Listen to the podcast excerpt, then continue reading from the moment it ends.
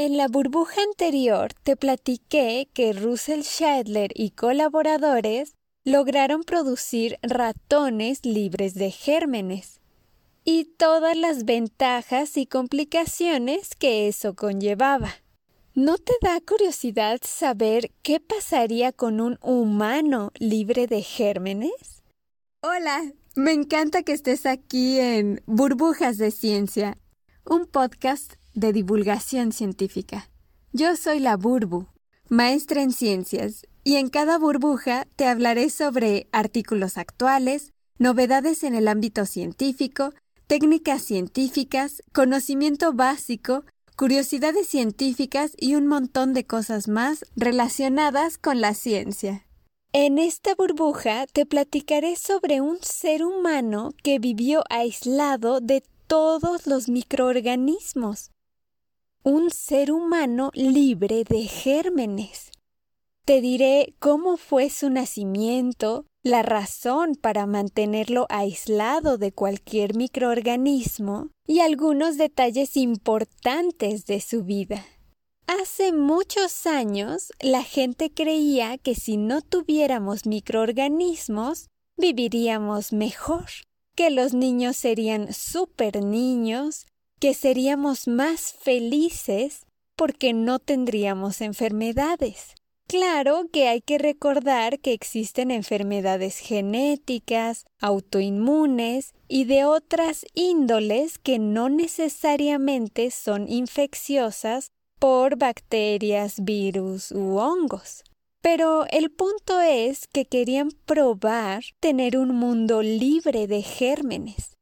En la burbuja anterior te platiqué de que Russell Shadler y colaboradores lograron producir ratones libres de gérmenes y todas las ventajas y complicaciones que eso conllevaba. Y claro, pues supongo que es normal pensar que si pueden lograr ratones libres de gérmenes, ¿por qué no tener humanos libres de gérmenes?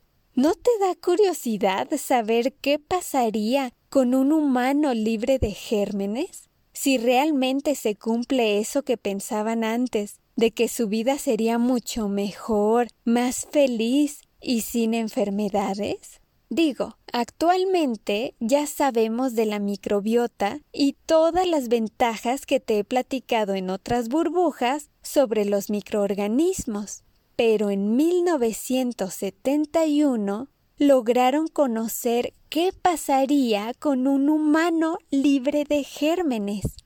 Los bebés, humanos y no humanos, adquirimos nuestros primeros microorganismos a través del parto. La vía del parto del bebé influye en su salud. Los bebés que nacen por parto natural reciben sus primeros microorganismos cuando su cara entra en contacto con la flora vaginal de la madre. Pero cuando nacen mediante cesárea, al menos en los hospitales modernos y que sí saben de la microbiota, los exponen, les embarran en nariz y boca un raspado vaginal de la mamá y esto les permite contar con microorganismos beneficiosos para su salud, imitando el parto natural, que es donde tomarían su primera microbiota. Debido a una enfermedad genética, en 1971 nació por cesárea David Philip Better un niño con inmunodeficiencia combinada severa.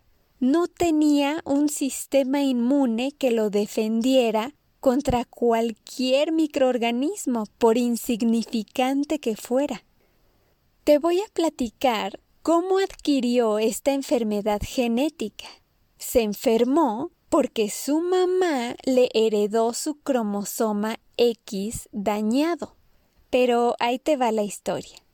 Quiero recordarte que los seres humanos tenemos dos cromosomas. Las mujeres portan dos cromosomas X y los hombres un cromosoma X y uno Y. Has de saber que antes de nacer David Better, los doctores y la familia ya sabían que su mamá era portadora del gen que conlleva a esta severa enfermedad inmunitaria en uno de sus dos cromosomas X. Digamos que uno de sus cromosomas X estaba defectuoso, pero el otro estaba bien. Y esto lo sabían porque ya habían tenido un hijo que no tenía sistema inmune y que murió a los seis meses de nacido. Entonces la probabilidad de tener un hijo con esta enfermedad de inmunodeficiencia combinada severa era de un 25%, es decir, uno de cuatro. Porque imagínate, o hazte un diagramita en un papel. La mamá tiene cromosoma XX. Una X está defectuosa. Le llamaré X mala. Y el papá tiene XY. Ambos cromosomas bien. Entonces, ¿Cuáles son las combinaciones posibles? X de la mamá con X del papá. Sería una niña sana. X de la mamá con Y del papá. Sería un niño sano. X malo de la mamá con X del papá sería una niña portadora del gen malo, pero viviría su vida de manera normal. O la cuarta y última opción, X malo de la mamá con Y del papá. Esto sería un niño enfermo, en este caso nuestro niño burbuja. Como verás, había un 25% de probabilidad de que saliera un hijo enfermo. Y si consideran únicamente a los varones, es decir, si su hijo era varón, tendrían 50% de probabilidades de que tuviera la enfermedad.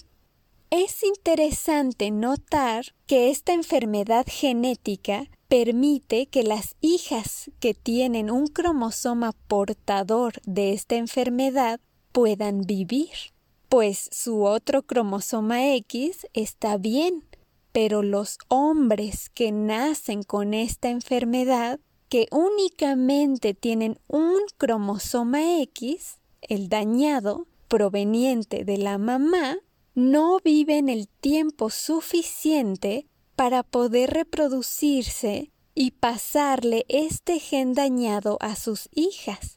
Digamos que nacería condenado. Los padres sabían estas posibilidades, pero los doctores les aseguraron con notable arrogancia que no necesariamente estaría condenado a sufrir de esta enfermedad. Los doctores creían que en caso de que saliera la opción del niño enfermo, lo podrían curar con un trasplante de médula ósea de su hermana y listo.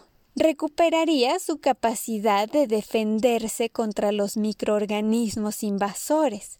Además, aseguraban que la cura contra esa enfermedad ya estaba a la vuelta de la esquina en caso de que no funcionara el trasplante de la hermana. Entonces, los papás decidieron tener otro hijo, y cuando nació David Better, mediante cesárea, lo pusieron en un ambiente estéril porque no sabían si sería el niño enfermo o el niño sano. Era un volado. Acuérdate que tenía un 50% de probabilidad de ser enfermo o sano.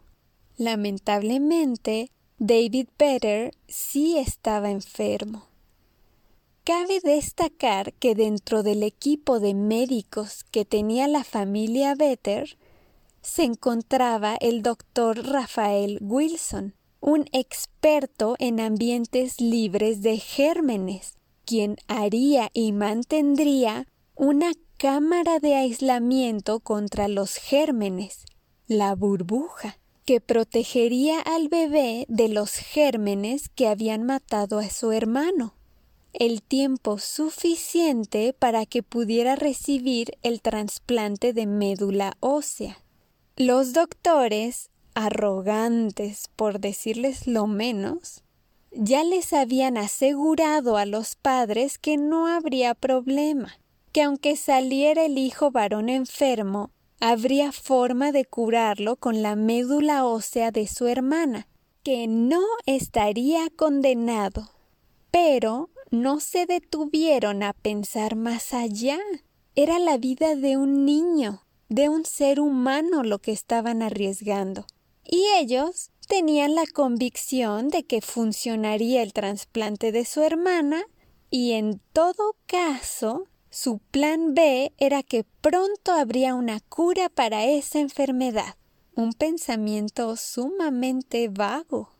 Esto, como te podrás imaginar, representa graves faltas de ética. Sería por curiosidad, por creer que todo lo pueden, por querer experimentar, por querer ser ellos los que descubrieran la forma de curarlo no lo sabemos, pero sí sabemos que a los ojos de la sociedad se veía como que estaban experimentando con un ser humano. Pero bueno, el punto es que los doctores habían dicho sí, tengan otro hijo, no hay problema. Si naciera el niño enfermo, se lo solucionamos. Y ¡zas! El problema fue que al nacer David Vetter y tras colocarlo en su burbuja, se dieron cuenta que no podría recibir el trasplante de su hermana porque no eran compatibles. Ups. Entonces David viviría el resto de su vida encerrado en una burbuja de plástico aislado de cualquier microorganismo que podría fácilmente quitarle la vida. Ahí te va un resumen de lo que hemos visto. Entonces, en 1971 nació David Vetter. Nació con una enfermedad de su sistema inmunológico llamada inmunodeficiencia combinada severa él no tenía un sistema inmune que lo defendiera incluso contra los invasores más simples. Era extremadamente susceptible a morir por cualquier infección. Al nacer, lo aislaron en un ambiente estéril, un espacio rodeado de plástico, una burbuja de ahí se le conoce como el niño burbuja. Esto, en teoría, debía de ser una solución temporal, pues los médicos esperaban que pudiera recibir un trasplante de médula ósea de su hermana, pero se dieron cuenta de que su hermana no era compatible. Era muy riesgoso hacer el trasplante y sin el trasplante corría el riesgo de morir si entraba en contacto con cualquier microorganismo. Entonces lo tuvieron que mantener en la burbuja. Decidieron esperar, esperar a esa cura que ya decían no faltaba mucho por aparecer. Pero seguían esperando y seguía sin aparecer alguna cura a su enfermedad. Lo tuvieron así hasta sus doce años, pero todavía no había cura.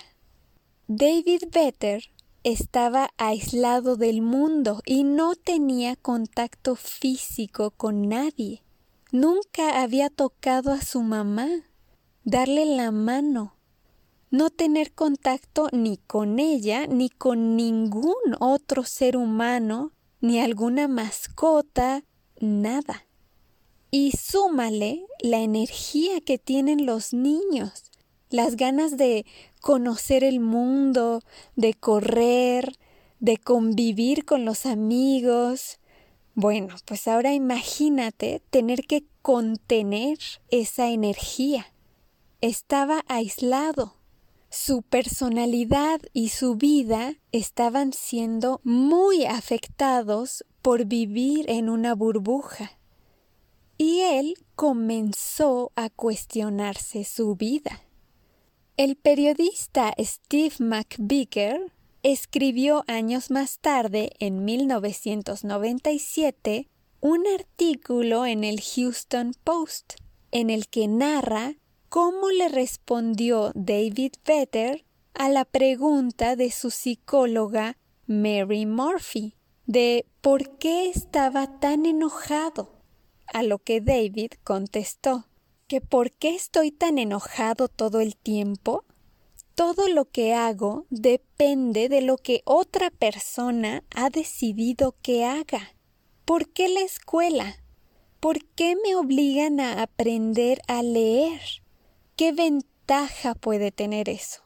De todas formas, nunca seré capaz de hacer nada. Entonces, ¿por qué? Tú dime por qué.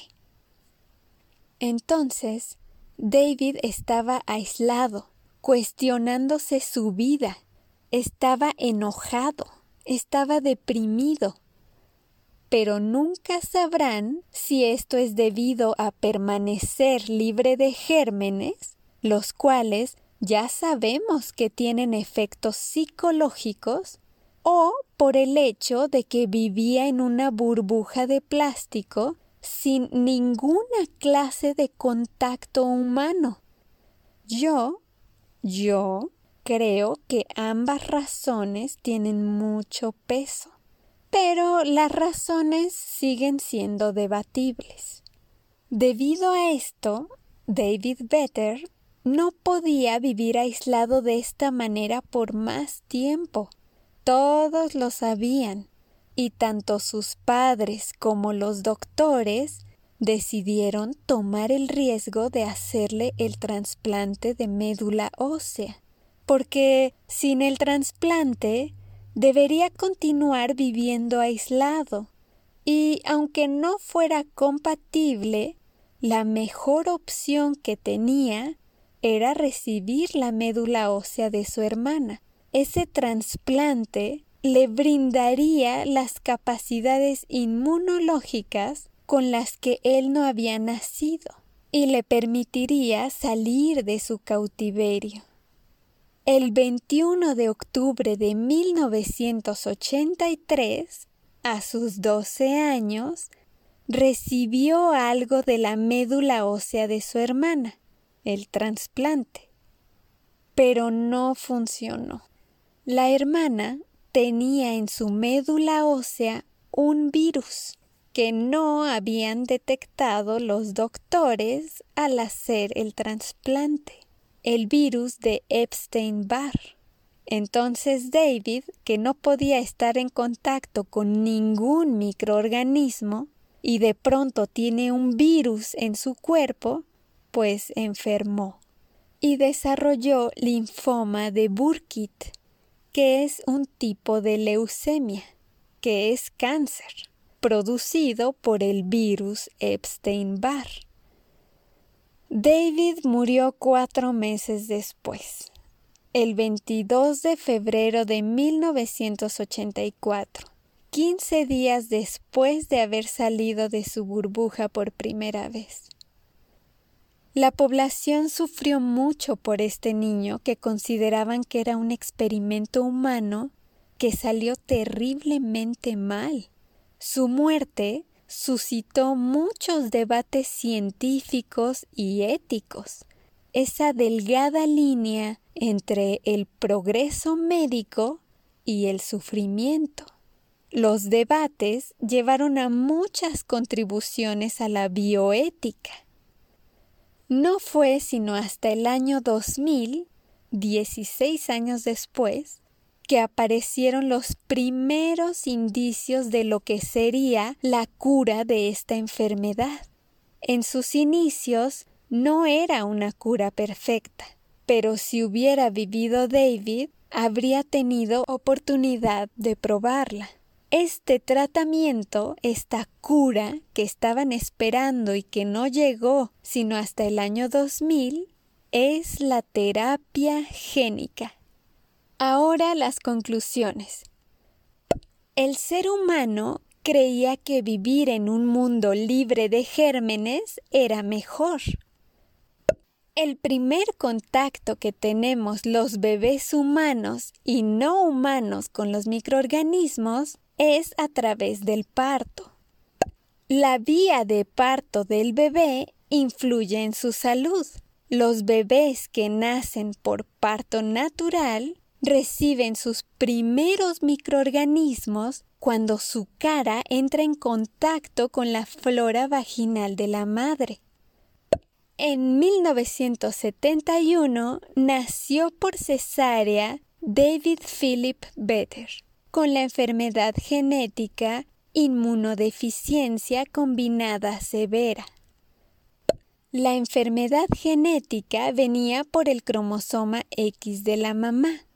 Como el papá le dio su cromosoma Y, no tenía otro cromosoma X sano para compensar el dañado de la mamá. El equipo médico de la familia les había asegurado que no habría problemas con su hijo en caso de resultar padecer esta enfermedad, porque le harían una transfusión de médula ósea de su hermana.